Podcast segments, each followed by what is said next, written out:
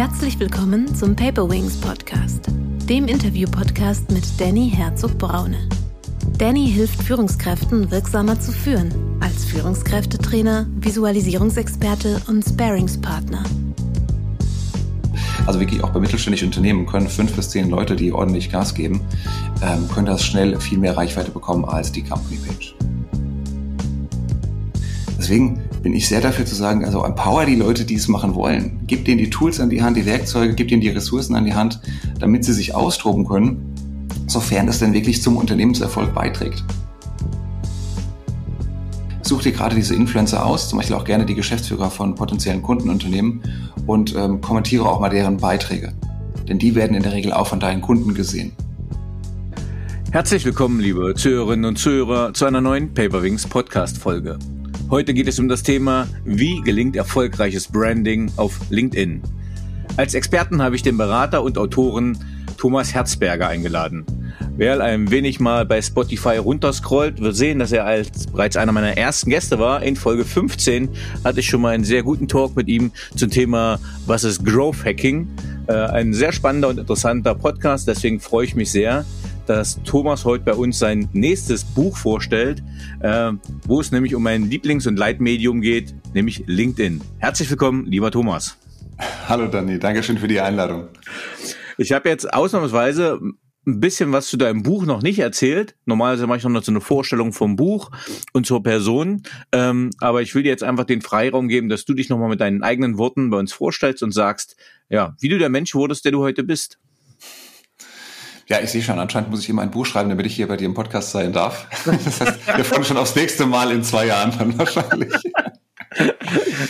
Ja, was mache ich außer Bücher schreiben? Ähm, ich bin der Co-Founder von Schaffensgeist, äh, zusammen mit Marina Zayatz. Wir sind die Beratung für digitale Souveränität und helfen Mittelständlern dabei, eben ihre eigene Stimme zu finden und die souverän in digitalen Kommunikationskanälen aufzubauen.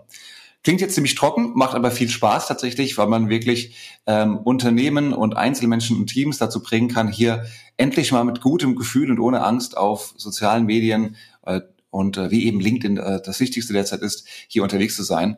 Und das ist auch unsere Mission, die uns vorantreibt, dass wir diesen Unternehmen dann auch helfen, so gut in der Kommunikation zu sein, wie es ihre Produkte normalerweise sind. Hm. Jetzt bin ich gleich mal zynisch. Ich meine, ich habe dich lade hier nur hochkarätige Gäste ein, so wie bei dir. Aber wenn ich auf LinkedIn gucke, dann äh, verspricht mir das gerade jeder, dass er das kann. Ähm, warum, was unterscheidet dich von deiner Erfahrung und Profession her von den anderen Anbietern? Ja, du hast, ähm, ist eine faire Frage tatsächlich. Ähm, du hast, es, hast recht, dass es ja mittlerweile so eine kleine Schwärme gibt von Experten und Expertinnen und solche, die sich als solche bezeichnen. Ähm, möchte aber trotzdem sagen, dass vermutlich ist bei, bei jedem Feld so der Fall ist. Also wenn du auf Instagram, auf TikTok guckst, auf Influencer-Marketing guckst, Content-Marketing, du hast immer äh, die, die Experten und die in Anführungszeichen Experten. Und ich hoffe doch, ich darf mich zuerst im rechnen. Ähm, warum mache ich das? Weil ich seit 16 Jahren nichts anderes mache, außer digitale Kommunikation mit einem großen Schwerpunkt auf Social Media. Schon seit meinen Anfangstagen als äh, digitaler Mediaplaner habe ich für Kunden wie Unilever und äh, 20th Century Fox gearbeitet. Ähm, das heißt, ich weiß, was ich tue und ich arbeite mit Leuten, die wissen, was sie tun und die nichts anderes machen tagtäglich. Und ich glaube, viele, die da jetzt gerade, und ohne denen zu nahe treten zu wollen, aber viele, die jetzt da äh, große Dinge versprechen, die haben noch nie in einem mittelständischen Unternehmen gearbeitet und haben gerade vielleicht auch im B2B nicht so die Erfahrung. Und äh, I paid my dues, also I've been there, I've done that. Ich kenne ich kenne alle Seiten, äh, sowohl vom Vertrieb als auch wie es Unternehmen aussieht. Ähm, ich war sieben Jahre lang auch festangestellt in verschiedenen Positionen ähm, ich kenne die Schmerzen, die man im, im Graben hat. Mhm. Tatsächlich. Ähm, wie ist es jetzt zu der Buchidee gekommen? Also das letzte war ja Growth Hacking. Growth Hacking mhm. ist ja dann, äh, wie hast du es so schön gesagt, äh, die kleinste Schraube mit der größten Wirkung. Ähm, oder der kleinste Hebel mit der größten Wirkung zu finden. Ja, das genau, wäre ein genau. Growth Hacks. Ähm, und wie bist es jetzt gekommen zu diesem LinkedIn-Buch? Ja. Ja, die Mission ist eigentlich genau dieselbe geblieben. Ich will äh, nach wie vor Unternehmen, also Menschen in Unternehmen dabei helfen, souverän digital zu kommunizieren. Ähm, und Growth Hacking ist sicherlich ein Prozess, der vielen Unternehmen und vielen Menschen dabei helfen kann, auf coole neue Ideen zu kommen und diese schnell und agil umzusetzen. Und idealerweise so, dass man halt schneller ist und auch vielleicht günstiger ist, als der Wettbewerb es ist. Und jetzt mit äh, Branding ähm, auf LinkedIn ist es einfach ein, ein anderer Kanal, ein sehr spezifischer, aber auch gerade gerade aktuell sehr, sehr relevanter Kanal.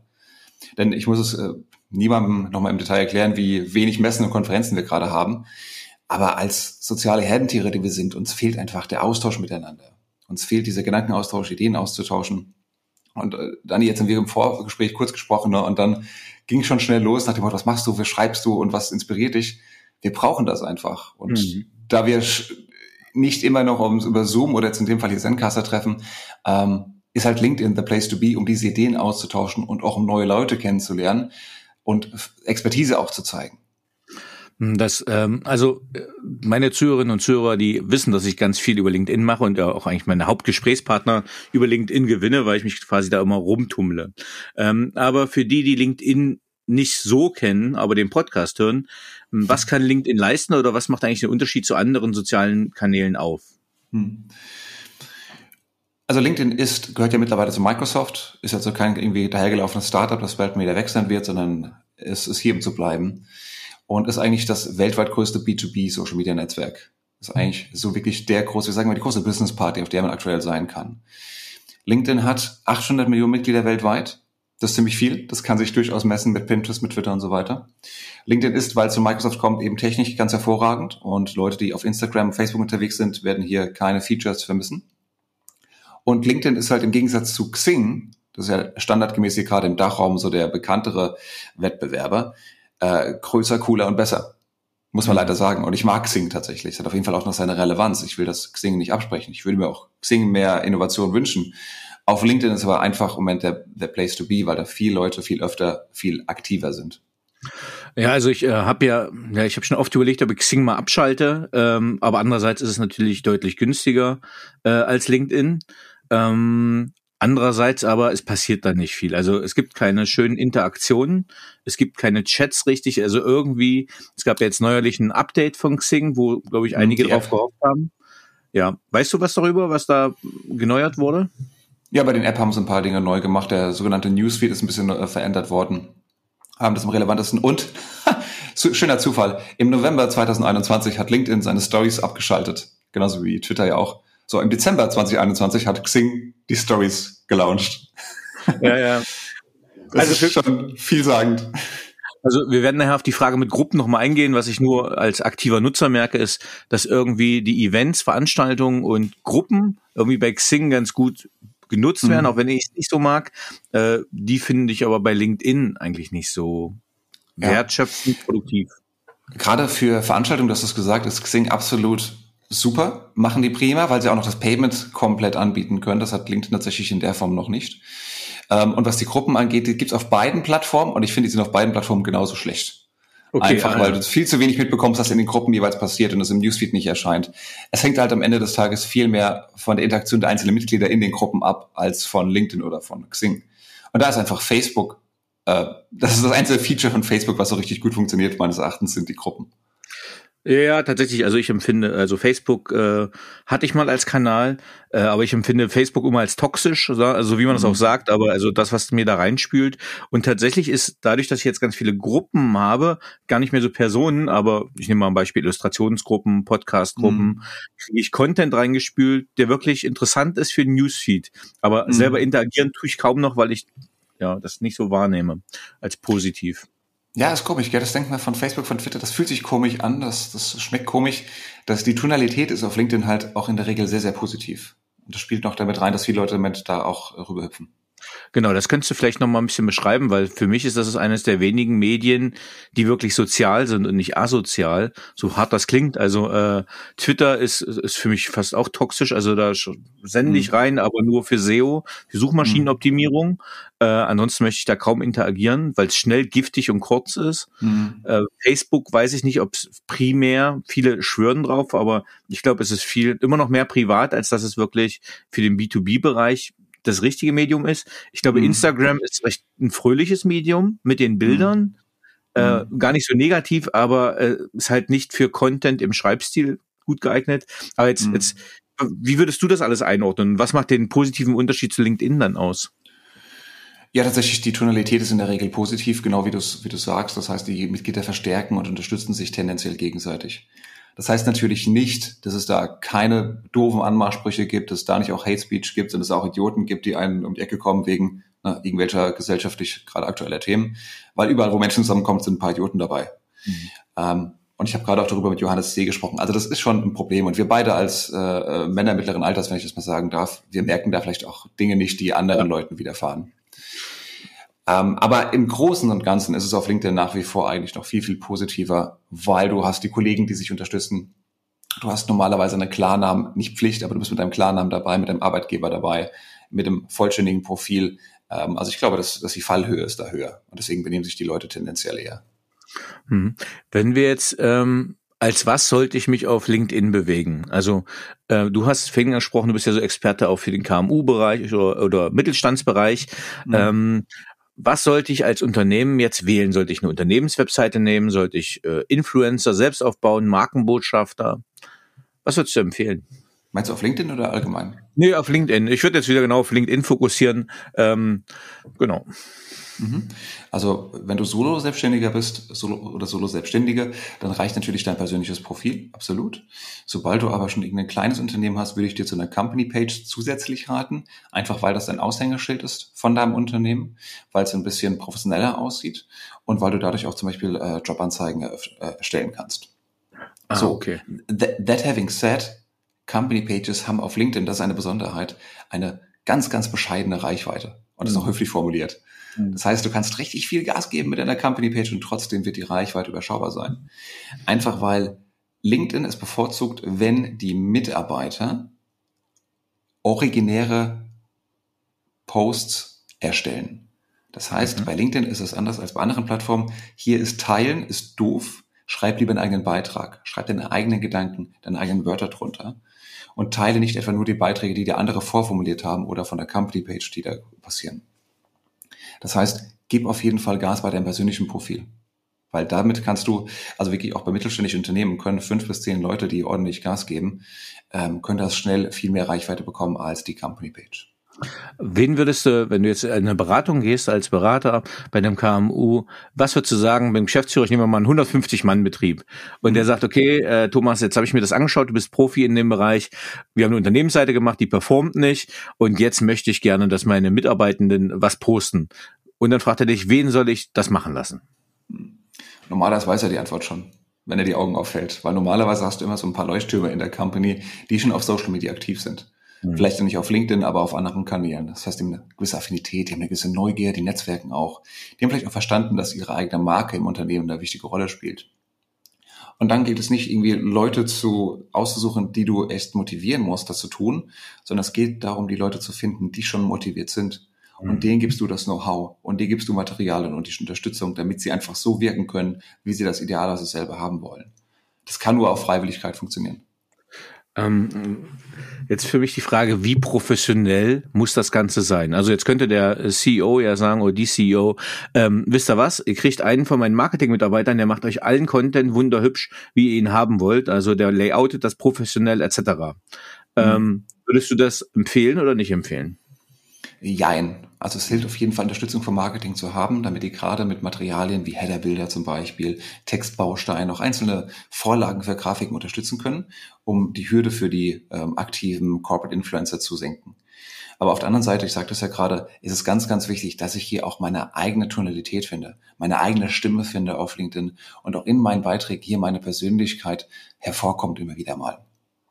Also das, das teile ich, weil ich habe das Gefühl, wenn ich ein hochprofessionell designtes Bild nehme, was ich selber mache und schreibe einen Beitrag dazu, in dem Moment, wo das sehr professionell aussieht, sieht es automatisch wie Werbung aus, also professionell ja. geschaltet Werbung und ich swipe es weg. Ja. Die, die, überleg mal, kann dir jeder für sich selber überlegen, du bist ja an den Menschen interessiert. Ne, dann, wenn ich jetzt dir folge, dann will ich ja deine Erfahrung, äh, von, äh, von deiner Erfahrung profitieren. Ich will ja dein Wissen haben. Ähm, wenn ich jetzt eine Company-Page äh, abonnieren würde, das ist quasi dasselbe wie der Newsletter, dann kriege ich äh, Infos über neue Positionen, über neue Produkte und über Webinare, die ihr macht. Aber das hat alles einen sehr, sehr ja, abgebügelten, glatten Ton. Klassische Corporate Communications ist das dann. Aber LinkedIn ist halt de facto ein Platz, um sich mit anderen Menschen auszutauschen. Und deswegen darf man auch gerne hier etwas menscheln, darf man sich etwas nahbarer zeigen und darf man gerne auch persönliche, wohlgemerkt nicht private, aber persönliche Anekdoten teilen, sofern sie dann einen beruflichen Bezug haben. Kann, das, da gab es nochmal spannende Diskussionen, wo irgendwann hat jemand mal schön geschrieben, äh, das muss äh, vor Corona-Zeiten gewesen sein oder zu Lockerungszeiten, äh, wo sich irgendjemand beschwert hat, ich habe so viele nackte Füße in diesem Sommer gesehen wie noch nie in meinem Leben, weil alle quasi ihre äh, Füße im Strand gezeigt haben. Ja. Ähm, das heißt, wo würdest du differenzieren zwischen persönlich und privat? Privat sind Dinge, die andere einfach nichts angehen. Ähm, Kinder zum Beispiel sind irgendwo privat, äh, Krankheiten, vielleicht auch politische Meinungen und so weiter. Das ist alles privat und das hat auf dem Business-Netzwerk wie LinkedIn, finde ich, ganz, ganz wenig zu suchen. Da braucht man schon wirklich viel Fantasie, um hier einen geschäftlichen Bezug herzustellen. Aber wenn immer du etwas machst, zum Beispiel, angenommen du bist Angeln und dann machst du einen Beitrag dazu und sagst, was hat dir äh, Angeln über Geduld beigebracht und wie nutzt du Geduld für deinen Führungsstil oder im Umgang mit deinen Dienstleistern und Mitarbeitern oder Führungskräften auch. Das interessiert mich. Da erfahre ich gerne mehr dazu. Und so kann man wirklich diese Verbindung zwischen dem äh, persönlichen Aspekten und dem beruflichen Leben schlagen. Und das finden die meisten auch richtig interessant, weil du einfach schnell ins Storytelling kommst. Und da sind wir so gepolt, dass wir dazuhören. Du hast in deinem Buch ein Kapitel extra zu, äh, wie baue ich eine persönliche oder eine erfolgreiche Personenmarke auf. Ähm, würdest du jetzt einem KMU, einem, ja, einem Mittelständler, würdest du dem raten, eine Personenmarke aufzubauen? Hm. Ja, erstmal Grüße natürlich an äh, Marina Zayas mit ihrem Buch Digital Personal Branding, die das Feld auch ganz, ganz stark beackert und viele auch äh, Führungskräfte äh, dabei unterstützt. Und ja, äh, so eine Personenmarke ist man dann ganz, ganz schnell. Weil idealerweise machst du, bevor du auf LinkedIn oder auf einer anderen sozialen Plattform steil gehst, äh, machst du dir Gedanken, wer bist du eigentlich? Wen willst du mit deiner Kommunikation eigentlich erreichen? Wie willst du, welche Themen willst du besprechen? Was ist der richtige Kanal, das richtige Format? Worüber willst du sprechen? Äh, und du merkst, das klingt, das sind genau dieselben Fragen, die man sich stellt, wenn ich als Unternehmen aktiv bin. Mhm. Aber eben weil die Power bei LinkedIn im Einzelnen, bei einzelnen Personen liegt, es wird alles ein bisschen demokratisiert. Gerade deswegen muss ich mir hier auch als darüber klar werden, dass ich schnell als Personenmarke am Markt äh, unterwegs bin. Und genau diesen Branding-Prozess auch durchlaufen, wie es ein Unternehmen machen würde. Jetzt würde ich mal ein Beispiel nehmen, jemandem, dem ich gerne folge, Markus Herrlin, der so viel im Bereich B2B Social Selling macht. Mhm. Ähm, und der arbeitet sehr viel mit äh, persönlichen oder privaten, ja, nennen wir sie persönlichen Bildern in Lederjacke, Motorrad. Äh, ich genau. finde, der, der hat einen sehr coolen Stil, der äh, macht einen blauen Rahmen drum, der hat immer sehr klar strukturierte Texte mit Piktogrammen. Ich sage mal einen hohen Wiedererkennungswert. Mhm. Aber eigentlich würde ich sagen, Mensch, das ist Markus Herrlin. Dass da Haze dahinter steht, ist sehr hintergründig geraten. Macht mhm. sich nicht ein Unternehmen dann auch abhängig, wenn jemand abgeworben wird, dass der seine ganze Followerschaft quasi dann zur Konkurrenz mitnehmen würde? Ja, also der Markus, der macht da wirklich einen guten Job und tatsächlich, äh, schön, dass du es erwähnst, äh, Hayes ist ja auch einer unserer Kunden bei Schaffensgeist und da gibt's mehrere äh, Kollegen und Kolleginnen, die da einen richtig guten Job machen und ähm, da ist, äh, sind wir sehr stolz darauf, dass das aufgebaut worden ist in den letzten Jahren. Um, ähm, that having said, das ist ein bisschen, kennst du die Frage nach, sollen wir unsere Mitarbeiter fort, in Fortbildung investieren für unsere Mitarbeiter? Henry Ford, genau. An, genau, und die klassische Antwort, ähm, ja, was passiert denn, wenn wir die Mitarbeiter weiterbilden und dann gehen sie einfach? Und die mhm. Gegenfrage, was passiert denn, wenn wir sie nicht weiterbilden und sie bleiben? Ja, äh, ich finde genau dasselbe, kannst du auf äh, Corporate Influence, auf Markenbotschafter anwenden. Was passiert denn, wenn wir denen nicht das Wissen, das Wissen geben und sie bleiben? Dann bist du halt unsichtbar oder dann wirkst du unattraktiv, unprofessionell. Denn das Schöne ist ja, was heißt das Schöne? Aber du kannst ja nicht mehr nicht kommunizieren. Das heißt, in dem Moment, wo du nicht auf LinkedIn aktiv bist, als mhm. Company, als Geschäftsführerin, macht das ja auch einen Eindruck, aber keinen guten. Oder du hast so ein ganz schlechtes äh, Profil, das überhaupt nicht aussagekräftig ist. Macht auch keinen guten Eindruck. Deswegen bin ich sehr dafür zu sagen, also empower die Leute, die es machen wollen. Gib denen die Tools an die Hand, die Werkzeuge, gib denen die Ressourcen an die Hand, damit sie sich austoben können, sofern das denn wirklich zum Unternehmenserfolg beiträgt. Und das sollte natürlich immer im Vordergrund stehen. Natürlich kann man sich hier persönlich profilieren. Ähm, und das macht man damit ja logischerweise auch. Man erhöht damit auch seinen Marktwert, ja. Ähm, aber es soll auch für das Unternehmen äh, sich lohnen. Also wenn ich jetzt, wenn ihr die sogar beratet, vielleicht haben wir so ein paar äh, Insights, die jetzt gar nicht indiskret sind in dem Fall. Aber tatsächlich, äh, ich folge ja dem Friedrich Menz sehr gern, Stefanie Aspe oder Aspe, ich weiß gar nicht, wie der ausgesprochen wird, aber die sind ja auch beide bei Hayes und die verschränken das ja ganz geschickt, wie ich finde. Also die Produkt, äh, platzieren oft mal den, das Firmenlogo, äh, als Wallprint im Hintergrund. Mhm. Ähm, die taggen sich selbst gegenseitig und mhm. was bei mir als Eindruck bleibt, sind halt wirklich dann drei, vier Personen mit unterschiedlicher Couleur. ähm, und sind für mich dann prägend für ein Unternehmen. Wie genau. weit sollte man die Zügel da laufen lassen? Jetzt bin ich nicht Reiter und mir fällt es jetzt schwer, in dieser äh, Metapher weiterzudenken, aber ich, ich glaube, du kannst die Zügel locker lassen und das Pferd, die Pferde mal laufen lassen. Okay. Ähm, natürlich, du hast ja nach wie vor Social Media Guidelines und genauso, wenn du bei einer äh, Konferenz und bei der Messe bist, da weißt du auch, mit wem du wie über welche Themen redest oder nicht redest. Mhm. Also sprich, dass du auch natürlich keine Internas weitergibst ähm, im öffentlichen Raum, die nicht veröffentlicht worden sind an anderer Stelle. Ähm, auf der anderen Seite, wenn du aber mit den Menschen zusammenarbeitest und sie unterstützt, auch was die Themenauswahl angeht, und dass ihr zum Beispiel so redaktionelle Schwerpunkte habt pro Monat oder pro Quartal, dann hilft das unheimlich. Und wenn die rechts und links davon noch eigene Beiträge machen, wie ich bin jetzt hier gerade im Zug und fahre zu dem Kundentermin oder ich habe jetzt hier ein tolles Projekt mit dem Dienstleister abgeschlossen, ole ole, super gut. Mhm. Und das ist ja auch gerade, was du sagst, Dani, diese, diese Facetten, die dadurch gezeigt werden von einem Unternehmen, das macht das Unternehmen ja nahbar.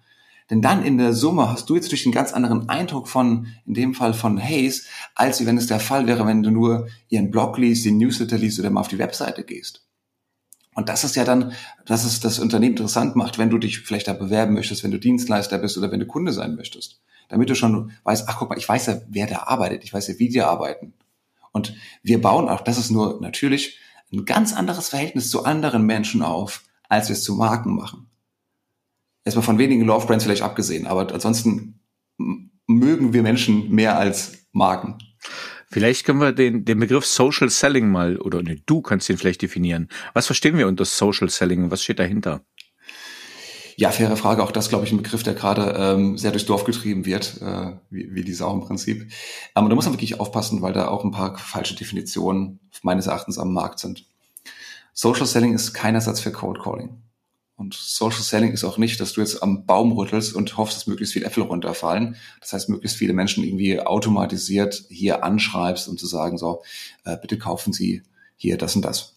Und da gibt es wirklich ein paar, also sagen wir es, wie es ist, ein paar Idioten, die da ganz komische Skripte abfahren und das ärgert auch viele Leute, dass man so komische Nachrichten dann bekommt, die automatisiert sind, unpersönlich sind, Fake-Accounts teilweise dahinter.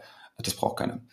So, reden wir lieber darüber, was ist denn Social Selling? Und für mich ist es sehe ich LinkedIn, wie gesagt, wie eine Business Party, wie eine, ein Begegnungsraum, wo ich potenzielle neue Kunden kennenlernen kann, wo ich sie gezielt finden kann, mit Hilfe der LinkedIn-Suche zum Beispiel, in den Gruppen, in den richtigen ähm, Hashtags, unter den richtigen Influencern und mich mit ihnen vernetzen kann, wie ich es auf einer Business Party auch tun würde. Und dann gilt es, diese Beziehungen, wenn ich sie mal gefunden habe, zu verstärken durch Empfehlungen, durch Hilfen, äh, durch Antworten, durch Tipps, durch Zugang zu meinem Netzwerk. Und damit baue ich peu à peu Vertrauen auf. Und das mache ich sowohl in persönlichen Nachrichten, das mache ich aber auch durch meinen eigenen Content, den ich veröffentliche, wenn ich dort immer wieder mal zeige, was meine Expertise ist, was die Produkte und Dienstleistungen meines Unternehmens sind äh, und dadurch idealer, relevanten Content für meinen, für mein Netzwerk herstelle. Das ist Social Selling. Mhm. Das würde mich jetzt nämlich zur nächsten Frage führen, und zwar, wie viel darf ich pitchen? Also wie viel muss ich Storytelling machen? Wie viel darf ich Hard-Selling machen? Also wenn ich jetzt sage, ich habe das Buch, ich möchte das Buch, ich mach's mal ganz stumpf, du hast dein Buch rausgebracht und du bringst jetzt das Buch, das Buch, das Buch, das Buch, das Buch, das Buch, dann ist ja irgendwann, wo ich sage, ach jetzt Thomas, jetzt habe ich verstanden mit dem Buch, jetzt will ich nicht mehr lesen. So, aber nichtsdestotrotz geht ja um Verkaufen. Also es ist ja eine ja. Business-Plattform. Wir sagen ja nicht viel Privates, weil es Business ist.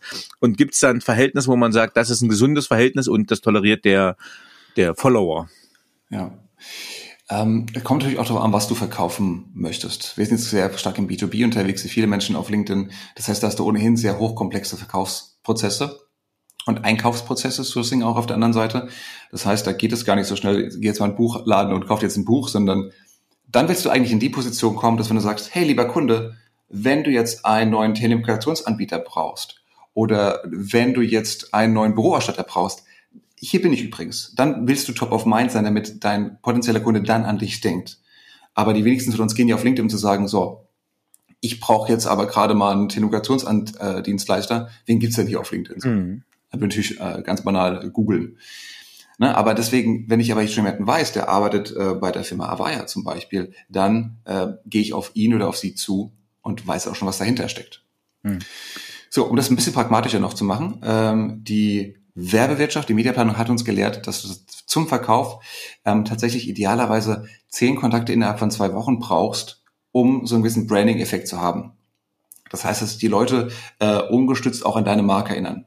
Und so planst du in der Regel auch Kampagnen. Ungefähr zehn Kontakte innerhalb von zwei Wochen, möglichst werthaltig. Natürlich, ein Kinofilm, ein Kinoclip ist mehr wert als ein Plakat, an dem du vorbeiläufst. Und natürlich ist auch ein Beitrag auf LinkedIn ne, entsprechend irgendwo in der Mitte vermutlich davon. Das heißt, während du sowas launchst, wenn dir was Wichtiges hast, auf jeden Fall gerne mehr Gas geben, auch ein bisschen häufiger posten vielleicht. Ähm, aber LinkedIns Algorithmus schützt auch deine Follower, dass du sie nerven kannst. Mhm. Denn in der Regel siehst du, wenn du jetzt dich auf LinkedIn einmal eingeloggt hast, siehst du maximal ein, vielleicht zwei Beiträge von mir, wenn du ganz weiter tief runter scrollst. Mhm. Und erst bei der nächsten Session könntest du meinen zweiten Beitrag sehen. Und das ah, ist auch das Schöne als, als LinkedIn-Nutzer. Du musst gar nicht so oft posten. Das ist lang nicht so stressig wie bei Instagram, wie bei Twitter. Es reicht in der Regel, wenn du einmal in der Woche, einmal alle zwei Wochen einen guten Beitrag postest. Klar kannst du auch jeden Tag posten, aber dann wird die Reichweite der einzelnen Posts dadurch geringer werden. Mhm. Jetzt gibt es ja unterschiedliche Formate. Du hast es jetzt eigentlich schon angesprochen. Also unterschiedliche Medien. Es gibt Slideshows, es gibt Videos, äh, Fotos. Kannst du da ein bisschen Klarheit dran bringen, welche Formate es bei LinkedIn gibt und welche welche Wirkung haben? Mhm.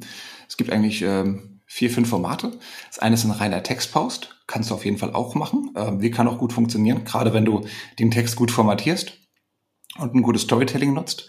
Ähm, aber die fallen natürlich nicht so stark auf.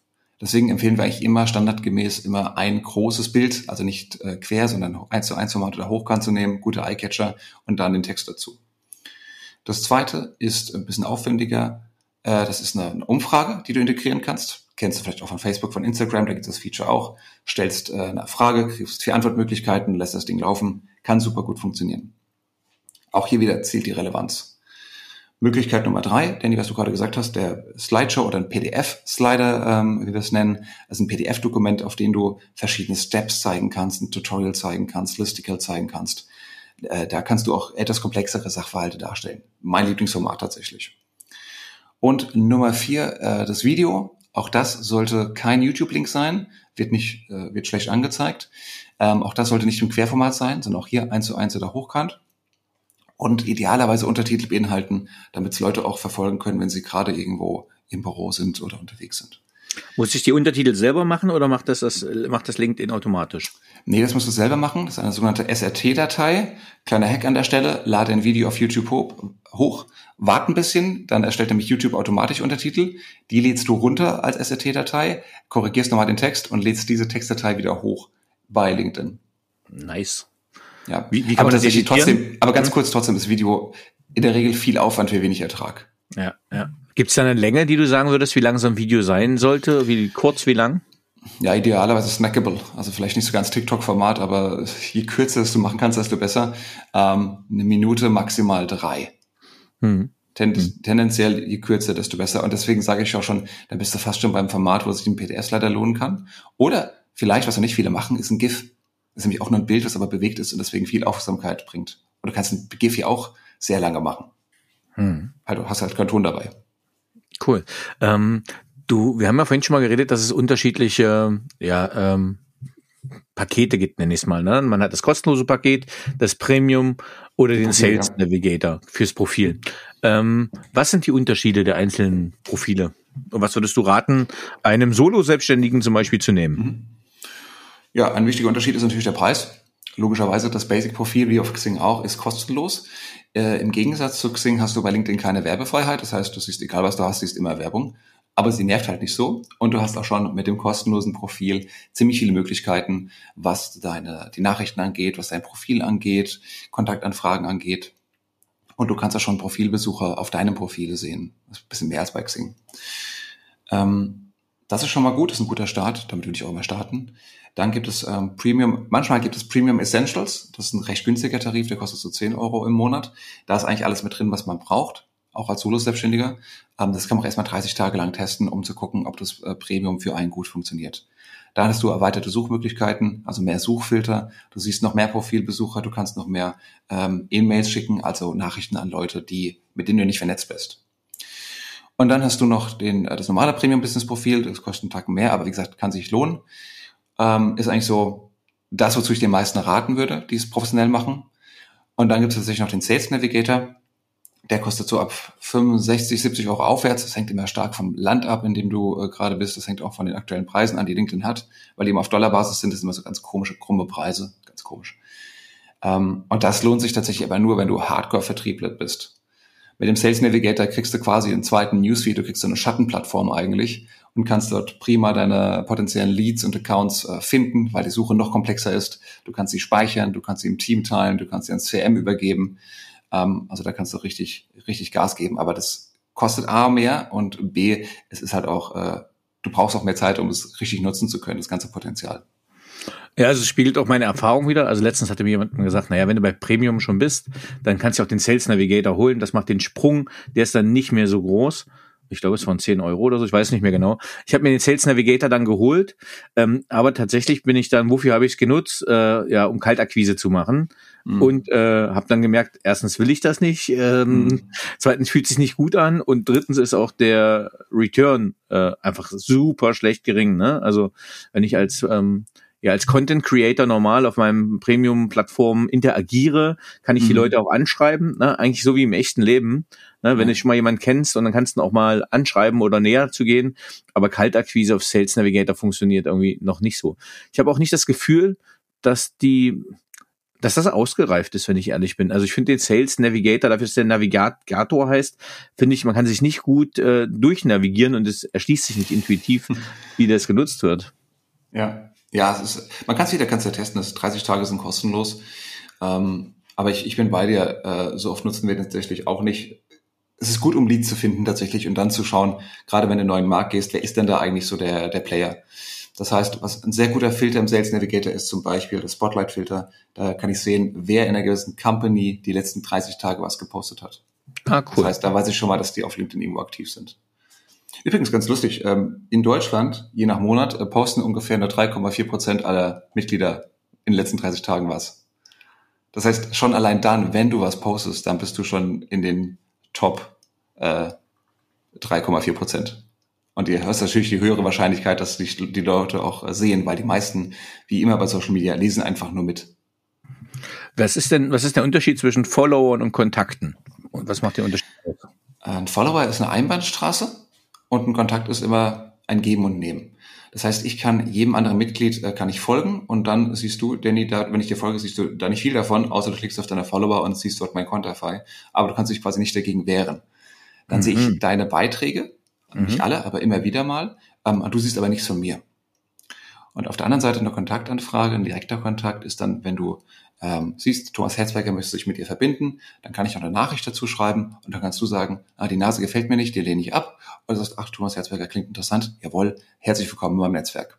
Und dann sehen wir gegenseitig auch unsere Beiträge. Nicht immer, aber dann erhöht sich die Chance dadurch. Und hat dann die Person auch Zugriff auf mein Netzwerk und mehr Daten oder mehr Informationen zu meinem Profil? Das kann jeder in den Einstellungen selber einstellen, welche Informationen er zur Verfügung stellen möchte. Ähm, was du bei jedem sehen kannst, bei jedem LinkedIn-Mitglied, egal wie du vernetzt bist oder nicht, ist, wenn du auf alle Aktivitäten gehst, auf dem Profil, kannst du tatsächlich sehen, was der oder diejenige geliked, kommentiert und beigetragen hat. Und das gibt dir auch nochmal einen guten Hinweis darauf, ob du, wie aktiv derjenige ist und ob man ihn auf LinkedIn überhaupt gut erreichen kann. Ein Vorteil ist auch noch, wenn du direkt vernetzt bist, dann geht so eine kleine, so ein kleines Glocken-Icon auf dem Profil an. Und wenn du das aktivierst, ist ein bisschen wie bei YouTube geklaut, äh, dann siehst du die Beiträge dieser Person ähm, auf jeden Fall. Ah, cool, wusste ich auch noch nicht. Ähm, jetzt haben wir unseren Solo-Selbstständigen und der hat jetzt gesagt, ach komm, ich investiere jetzt das Geld einfach und ich nehme jetzt diesen Premium-Account. Mhm. Äh, und jetzt muss man so ein Profil einrichten. Mhm. Ähm, was muss man da alles einrichten? Was muss man beachten? Ähm, und wie mache ich das am besten? Mhm. Am besten ist erstmal LinkedIn zur Seite legen und dir mal eine Stunde Zeit nehmen, um dir mal wirklich Gedanken zu machen. Stichwort Branding. Äh, wer bin ich eigentlich? Fangen wir mal damit an.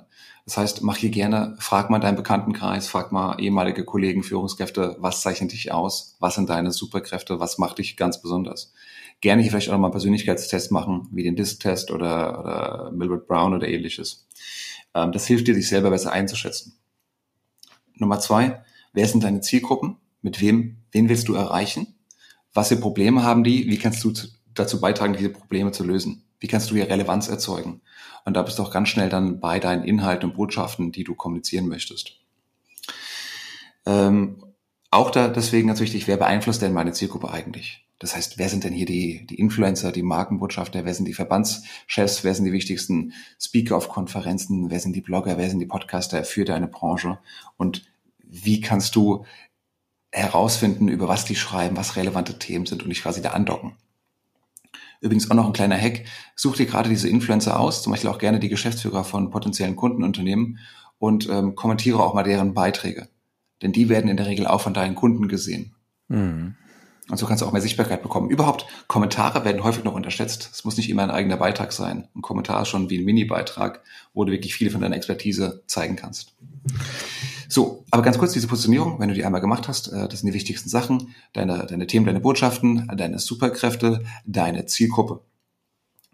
Ähm, und dann fülle dieses äh, dein Profil aus mit einem guten Profilbild, äh, mit dem gescheiten Infotext, äh, mit einer guten Berufserfahrung. Das kostet ungefähr einmal eine Stunde, anderthalb vielleicht, um das einmal richtig aufzusetzen.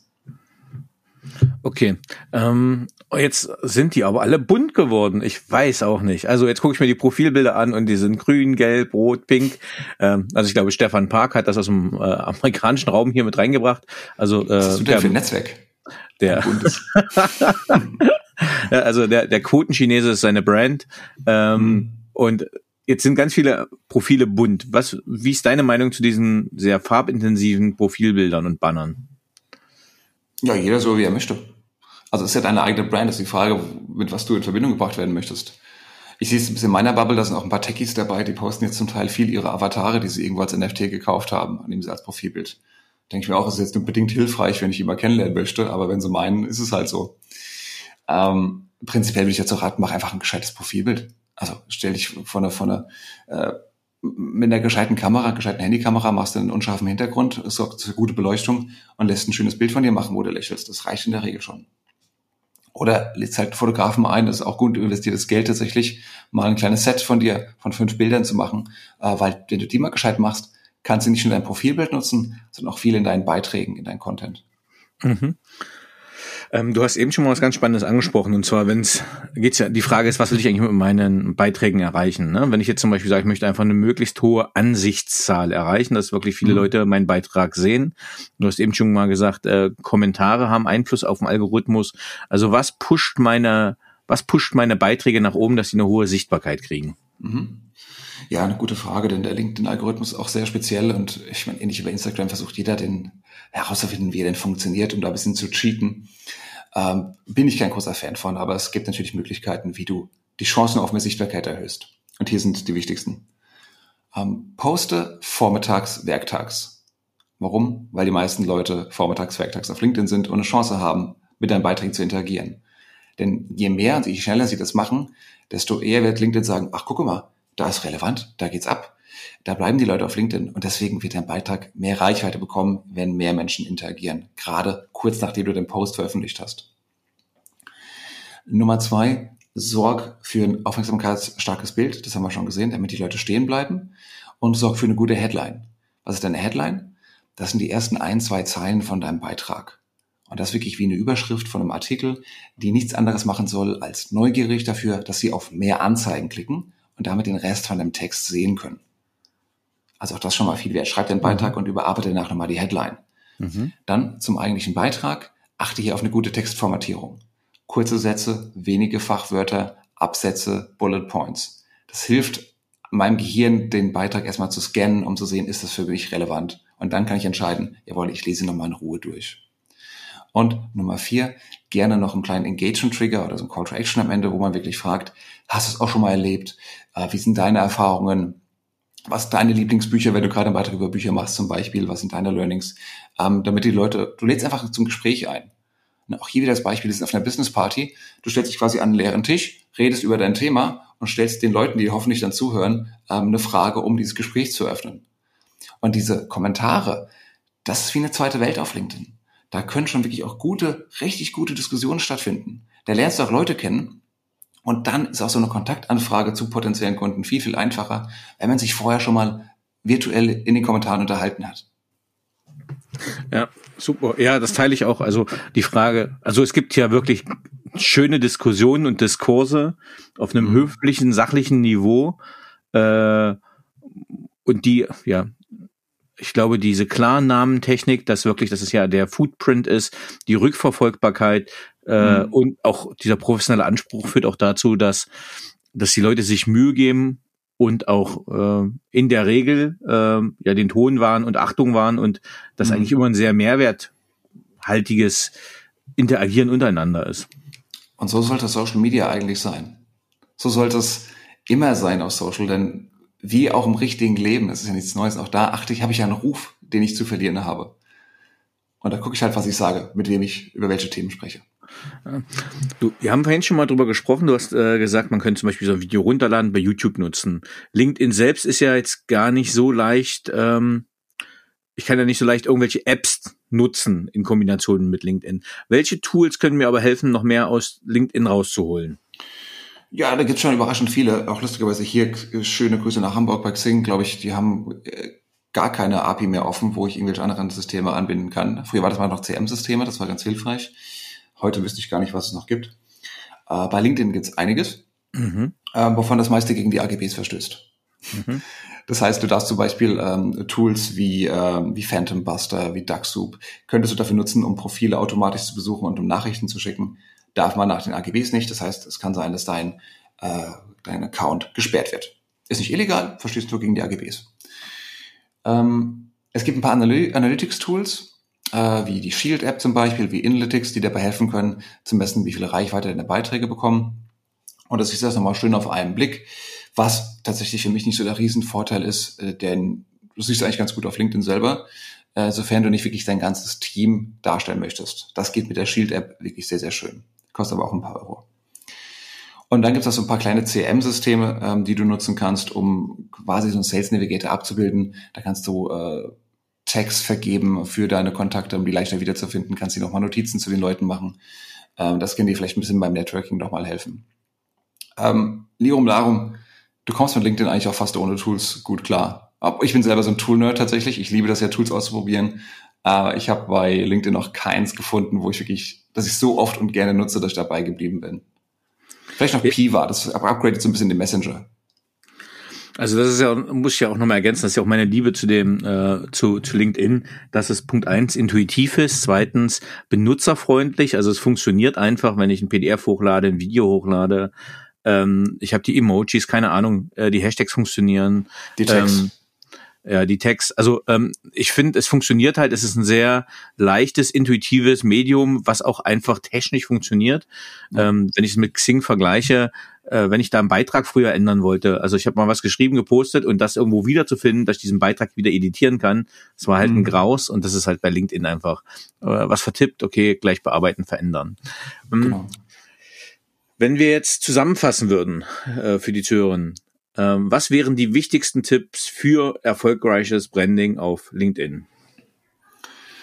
Ich glaube, das ist nicht anders als zu jedem erfolgreichen Branding, egal auf welchem Kanal du unterwegs bist. Mach dir Gedanken, was du kommunizieren möchtest, wie dein, deine Brand dastehen soll, das heißt, wie du wahrgenommen werden möchtest. Man könnte sagen, was die Leute über dich denken und wie sie über dich reden, also der Sollwert. Mach dir Gedanken über der Themen und Botschaften. Worüber willst du reden? Und zwar auf Dauer, nicht jetzt nur drei Wochen, sondern zwei Jahre.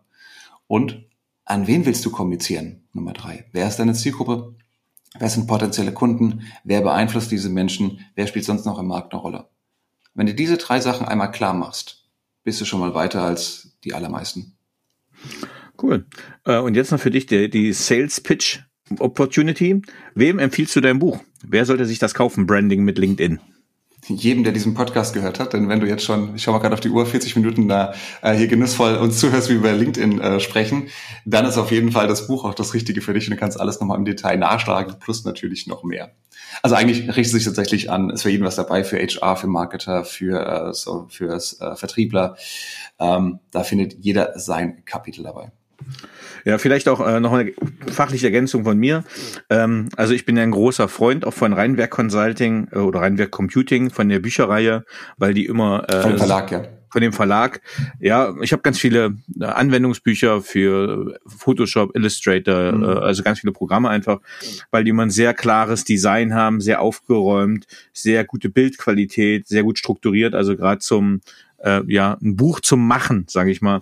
Äh, mhm. Es ist schön hochwertig, Farbdruck gefällt mir sehr gut. Also für die, die's, die Anfänger auf LinkedIn sind, ähm, auf jeden Fall ein mega gutes Buch, um überhaupt zielgerichtet und gut reinzukommen. Schön. Das freut mich, dass es dir gefällt. So, Thomas, jetzt habe ich noch ähm, ein paar persönliche Fragen. Und die Zuhörerinnen und Zuhörer vom Paperwings Podcast wissen, die haben sich mal ab und zu geändert. Thomas war jetzt schon lange nicht mehr hier, könnte ich sagen, aber er ist einer der wenigen, der überhaupt das zweite Mal da ist. Ähm, ich habe ein paar Fragen geändert und auch für heute ein paar Fragen mal adaptiert, weil wenn ihr bestimmte andere Fragen wissen wollt, dann hört einfach nochmal in Folge 15 rein. Thomas, auf welchen mhm. beruflichen Fehler oder Erfahrungen hättest du gerne verzichtet? Das ist immer so eine Gretchenfrage, was es angeht. Ne? Wenn du den Fehler nicht gemacht hättest, äh, wärst du vielleicht ein bisschen dümmer, als du es jetzt bist. Ähm, und ich bin jemand, ich versuche, soweit es geht, zu, nicht zurückzublicken, was ich mal hätte anders machen müssen, denn ich versuche immer in dem Moment die richtige Entscheidung zu treffen. Eine schnelle und hoffentlich eine gute Entscheidung. Ähm, da geht aber nicht bei aus, dass du Entscheidungen triffst, die im Nachhinein vielleicht die falschen waren. Ähm, von da ist jetzt eine scheiß Antwort auf deine Frage. Aber ist, ist das was, was ich machen kann? Also tatsächlich hätte ich natürlich jetzt im Nachhinein andere Dinge anders gemacht.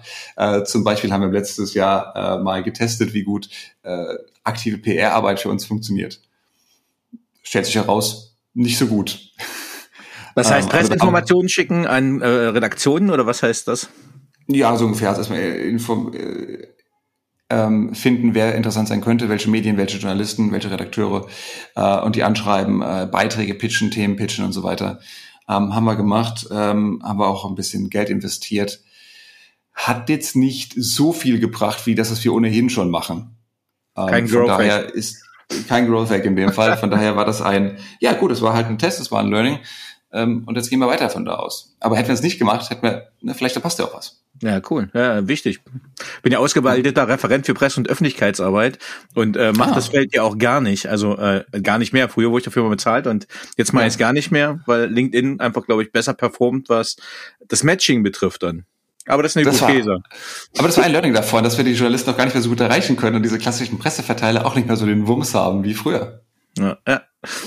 Ähm, auf welche berufliche Leistung bist du besonders stolz? Ähm, beruflich wie, wie privat so ein bisschen, ähm, ich stehe relativ gut wieder auf. Also gerade auch wenn ich mal einen Nackenschlag bekommen habe, wenn eine Partnerschaft nicht gut funktioniert hat wie im letzten Jahr ähm, und davor auch ein paar Mal schon. Geschäftliche ähm, Partnerschaft meinst du jetzt? Eine geschäftliche Partnerschaft, genau. Ja. Weil, ne, kennst du das gut, man arbeitet mit Menschen zusammen und manchmal passt halt nicht so, manchmal zerstreitet man sich, auch wenn es super gut funktioniert hat vorher. Ähm, das ist mir, wie die meisten anderen auch schon mal passiert. Und ich glaube, ich kann ganz gut mich dann wieder einmal schütteln, so Staub abwischen und wieder in den Sattel schwingen und gehe trotzdem wieder auf der Suche nach einer guten Partnerschaft. Mhm. Also ich versuche mich da nicht allzu sehr nachhaltig beeinflussen zu lassen. Das heißt, die Leistung, auf die du besonders stolz bist, ist deine Wiederaufsteh, deine Resilienz quasi im Umgang man könnte mit es Resili Genau, man könnte es Resilienz nennen, genau. Oder auch Dickköpfigkeit einfach. das braucht man ja auch tatsächlich, um so ein Buch erstmal zu schreiben. Denn das ist ja gar nicht so lustig, wie es in Osten vielleicht aussieht. Du hängst dann trotzdem nachts um drei da und schreibst, weil du schreiben musst. Aber auch da brauchst du ja eine gewisse Ausdauer und Dickköpfigkeit. Ja, also ich bin ja, ich habe es ja im Vorgespräch gesagt, ich bin ja noch komplett gerädert von unserer Mammutaktion, ein zwei Monaten Buch zu stemmen, was wir auch das gemacht haben. Das hieß ja. aber auch wirklich Weihnachten, Silvester, Neujahr ja. durchschreiben, bis man blutige Finger hatte und äh, Frust, dass man das Buch eigentlich nicht mehr sehen wollte. Erst wenn man es wieder in Hand hat. ja, genau diesen Effekt hast du danach nämlich, ne? Wenn du mal die Korrekturen durchgehst und die, die, die, äh, die, die Beispiele siehst und du siehst dein eigenes Buch und denkst du nur, boah, das kotzt mich so an. ich will es ich will's nur noch fertig haben. Und dann freut, aber dann, wenn du es dann bekommst und in ja. der Hand hast, das ja. ist ein geiler Moment. Ja, ja, das, das haben wir uns auch, da haben wir den Champagner geköpft dann. Ähm, ja, zu Recht. So, okay. noch ein wichtig, wichtiges Learning, Erfolge feiern, wenn sie fallen. Und genau solche Momente, Dani, wenn du dein Buch erstmal in die Hand hast, feier die, genieß die Momente. Denn äh, gerade in Zeiten wie diesen brauchen wir diese Momente. Ja, also äh, ich, ich predige das ja auch immer, deswegen habe ich das wirklich am Sonntag haben wir die ganzen Bücher signiert, sind nach Fürth zu Wolfgang Roth gefahren, haben die da signiert. Ich habe extra die Flasche Champagner mitgebracht, weil ich gesagt habe, äh, ich bin nicht so dekadent, dass ich immer Champagner trinke, aber nee, da muss man einfach mal das würdigen, den Moment Ja. und das auch kurz zelebrieren beim Signieren und sagt, nee, geil, wir haben jetzt Blut und Wasser geschwitzt, äh, aber Mission accomplished, wir haben sie in Händen und wir können sie wegschicken. Das ist schon, das ist schon nice. Absolut. und das Erinnerungsfoto ist ja auch, was du dir dann mal hinhängen kannst und dann sagst, okay, das war halt ein Meilenstein und ein Erfolgserlebnis.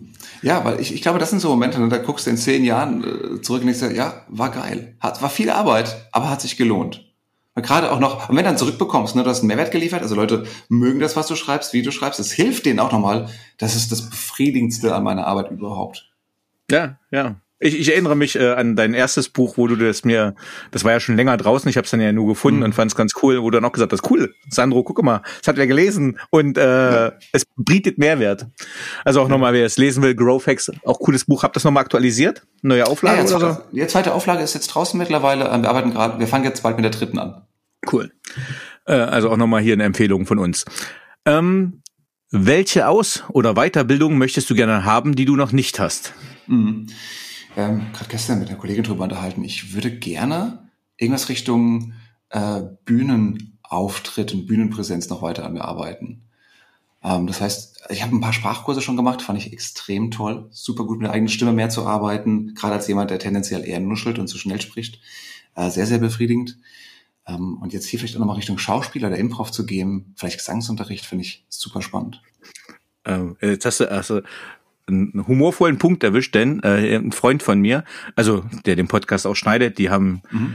äh, das, die haben noch eine Musikschule und ich Mhm. habe, ich stelle ja immer vielen klugen Leuten genau diese Frage, ähm, was möchtest du mal, welche Fähigkeit und Fertigkeit möchtest du gerne haben, die du noch nicht hast? Und ich könnte jetzt sagen, ich würde ein Musikinstrument spielen, aber nur weil es so schön eloquent wirkt. Ich habe das mal als Kind gelernt, äh, aber ich war einfach zu faul, dann Klavier Mhm. weiterzulernen, hatte keinen Bock. Aber jetzt habe ich mir gedacht, ich würde gern singen können, aber nicht, weil ich auf die Bühne will, sondern einfach nur so als als Skill, weil du gerade sagst Ja. Gesangsunterricht. Und jetzt sagt Ja. er, na Danny, dann, dann wünsch dir das einfach, dann kriegst du einen Gutschein. Und äh, jetzt habe ich zeitnah Geburtstag und jetzt freue ich mich drauf, dass ich Gesangsstunden kriege. Keine Angst, ich werde nicht auf die Bühne gehen, aber äh, wenn ich zu meinen Freunden rübergehe, das sind Musiker und die äh, jeder nimmt sich ein Instrument, der eine die, die spielen dann alle zusammen, die andere singt noch dazu. Ähm, Mhm. ey, das ist einfach ist geil, das fetzt, das ist so ein stimmiges Gefühl. Und wenn man dann da sitzt und denkt, ich kann nicht singen, aber was hat ja viel mehr mit Charme zu tun als mit Vermögen. Äh, Mhm. naja, äh, also ich finde Ja, es und ich ein mega Skill. Ja, aber auch dieses allein das Arbeiten mit der Stimme, mit der Atmung. Ich mache das, also ich meine, ich, ich mag singen, ich kann nicht singen, ich mag aber singen, Mhm. aber ich mache das vor allen Dingen auch, damit ich dadurch na, so ein Podcast wie mit dir ein Interview besser machen kann, damit ich meine Vorträge besser werden. Wenn ich Trainings habe, Workshops, die gehen teilweise acht Stunden lang, Ja, ja. da muss ich auch mit meiner Luft haushalten, damit das nicht so anstrengend ist. Aber das Ich hatte- kann dabei hoffentlich dabei helfen. Also ich habe äh, auch einen YouTuber hier mal gehabt, Fragnat heißt der. Äh, Mhm. Der macht so für Open World Spiele ähm, sehr erfolgreich YouTube-Videos. Ähm, Mhm. Und der singt auch und der hat auch eine ganz tolle Stimme und der geht auch in Coaching und das hat schon nachhaltig positiven Einfluss dann. Also Mhm. kommt, kommt auf unsere To-Do-Liste. Ähm, welche drei Inspirationsquellen haben dich in den letzten Jahren am meisten geprägt beziehungsweise dein Leben beeinflusst? Ähm, das sind in dem Fall jetzt mal hauptsächlich Menschen, nämlich eben meine Geschäftspartnerin Marina Zayatz, ähm, eine weitere Freundin Maxine Schiffmann und äh, vermutlich auch hier äh, Patrick Meyer zu nennen. Das sind nämlich alles hier liebe Kollegen aus dem Umfeld, mit denen wir jetzt auch auf äh, Vacations waren, also wo wir uns mal ein paar Tage rausgenommen haben, um mal von anderen Orten zu arbeiten und uns gegenseitig auch hier mal zu unterstützen und zu inspirieren tatsächlich. Klingt jetzt alles ein bisschen Larifari, aber ähm, wenn du halt die ganze Zeit im Homeoffice drin bist, dann ist es ganz geil, mal fünf Tage lang mal mit anderen Menschen, die in einer ähnlichen Situation sind wie du, rauszugehen, um die zu fragen, hier, guck mal, schau dir mal die Idee an. Ist das ganz doof oder nur so ein bisschen doof? ähm, oder du machst mal ein Buch, Book Review, ne, dass jemand hat ein Buch gelesen, keine Ahnung, Atomic Habits zum Beispiel, und teilt das mit den anderen dann. Das finde ich super inspirierend, tut Geist und Seele extrem gut. James Clear ist das, ne? Die 1%-Methode oder Atomic Habits? Ja, genau. Ja. Genau, 1% Bezug auf Deutsch, ja. Genau. Ähm, was sind deine größten Krafträuber und deine größten Kraftspender? Ich glaube, beides sind meine Kinder. Ja. Also, hast du, hast du Kinder? Ja, ja, ich habe zwei Töchter. Ja, genau. Sieben und neun. Sieben und neun. Ja, okay. Genau, Ja. meine ist acht und äh, fast sechs. Äh, meine Tochter. Und ich vielleicht kannst du ein bisschen nachvollziehen. Auf der einen Seite großartig, super gut mit denen Zeit zu verbringen und man, man lernt so viel über sich und über das Leben kennen. Und auf der anderen Seite manchmal halt in Verbindung mit Arbeit denkst du dir halt, Digga, ich komme zu nix. Warum seid ihr so laut? Ich denke, der, der gewillte Zuhörer oder Zuhörerin wird im Hintergrund deine Kinder auch gehört haben. Das ich habe ja. ich, ich, ich hab sie gehört. So, ähm, was möchtest du am Ende deines Lebens von dir sagen können, erreicht zu haben? Ähm, hatte Spaß. Hab, lass mich nachdenken. Ähm, hatte Spaß und hab nichts unversucht gelassen. Weil vielleicht eine Sache, die mich wirklich antreibt, ist, ich glaube, das habe ich bestimmt damals schon gesagt, ich will was hinterlassen. Legacy ist ein großes Wort, ne? aber ich finde es schön, wenn irgendwie meine Enkel, Urenkel nochmal sagen könnten, ach guck mal hier, der Thomas ähm, hatte da mal was geschrieben, was gemacht und so weiter. Und das ist vielleicht nicht mehr aktuell, aber es ist noch da. Und äh, das fände ich schön, sowas zu hinterlassen. Cool. Hast du ein Lebensmotto? Und wenn ja, wie lautet es? Ähm, ich habe weniger ein Lebensmotto. Ich habe mehr, vielleicht so kleine Mantras im Prinzip, die mir helfen. Mhm. Zum Beispiel äh, für so als Selbstständige gerade so eine kleine Zweierregel. Erstens, don't show up. Äh, show, sorry, show up, wenn du gefragt bist. Also sei zuverlässig und don't be ah, an ja. asshole. Sind wir wieder bei, bei LinkedIn. Ja. Ähm, und dann habe ich hier noch sowas hier gerade an der Wand kleben, sowas wie um, uh, take a deep breath, it calms the mind. Tatsächlich mehr auf sich selber auch achten, ab und zu mal durchzuatmen, sich selber auch nicht so wichtig zu nehmen und sich idealerweise, und da arbeite ich jeden Tag dran, sich auf die Dinge zu konzentrieren, die wichtig sind. Und das sind manchmal die Dinge, die einfach auch viel Spaß machen, aber sind dann vielleicht trotzdem für deinen Geist wichtig, aber so prinzipiell auch mehr zu anderen Dingen auch Nein sagen oder zu verschieben, die nicht so relevant für dich und für deine Ziele sind. Cool. Thomas, wir sind schon wieder am Ende. Wieder ein sehr kurzweiliger Talk. Vielen Dank, dass du uns einen Einblick gegeben hast, in wie LinkedIn Branding funktioniert. Wer da noch tiefer reingehen will, kann sich gerne das Buch kaufen beim Rheinwerk Verlag. Äh, vielen Dank, dass du da warst. Ja, Dani, sehr, sehr gerne für die Einladung und auch wieder das Gespräch mit dir. Sehr, sehr cool. Ich freue mich, dass ich wieder da sein durfte. Servus.